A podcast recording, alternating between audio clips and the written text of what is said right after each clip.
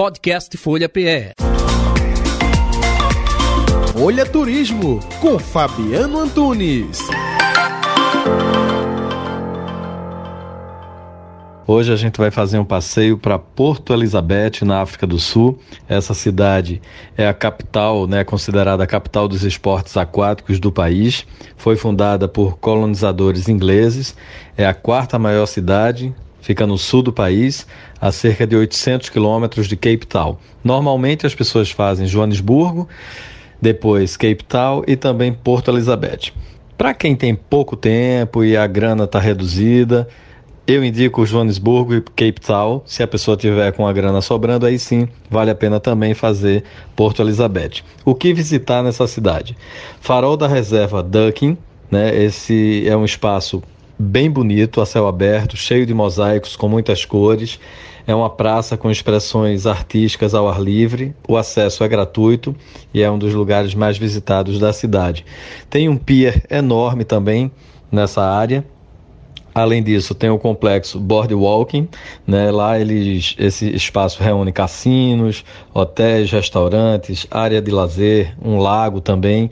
É, um, é uma área estilo Disney, assim, é bem a cara de Miami, daqueles parques da Disney, né? Com uma infinidade de atrações e bem bacana para fazer foto também. Além disso, tem o Bay World, é, onde existe um museu, um oceanário também muito bacana para quem gosta dessa experiência com os animais e também conhecer mais da história das espécies.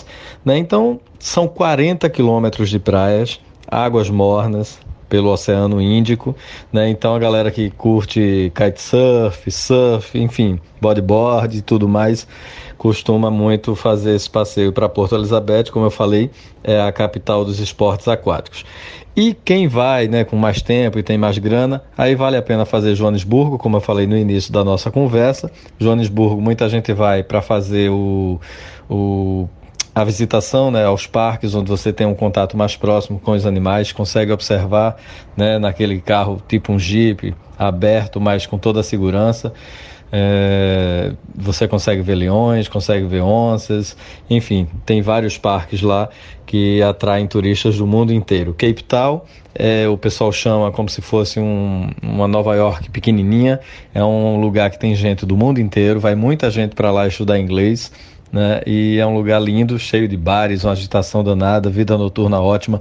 Dá para fazer voo de paraglide, dá para fazer esportes radicais, dá para fazer mergulho com tubarão branco dentro daquelas gaiolas, né? Que você fica ali protegido, claro, mas precisando seguir algumas orientações. Enfim, é um lugar que tem a atração para todo gosto. E quem quiser mais dicas de viagem, segue a gente no Instagram, é o Rota 1976. Podcast Folha PE.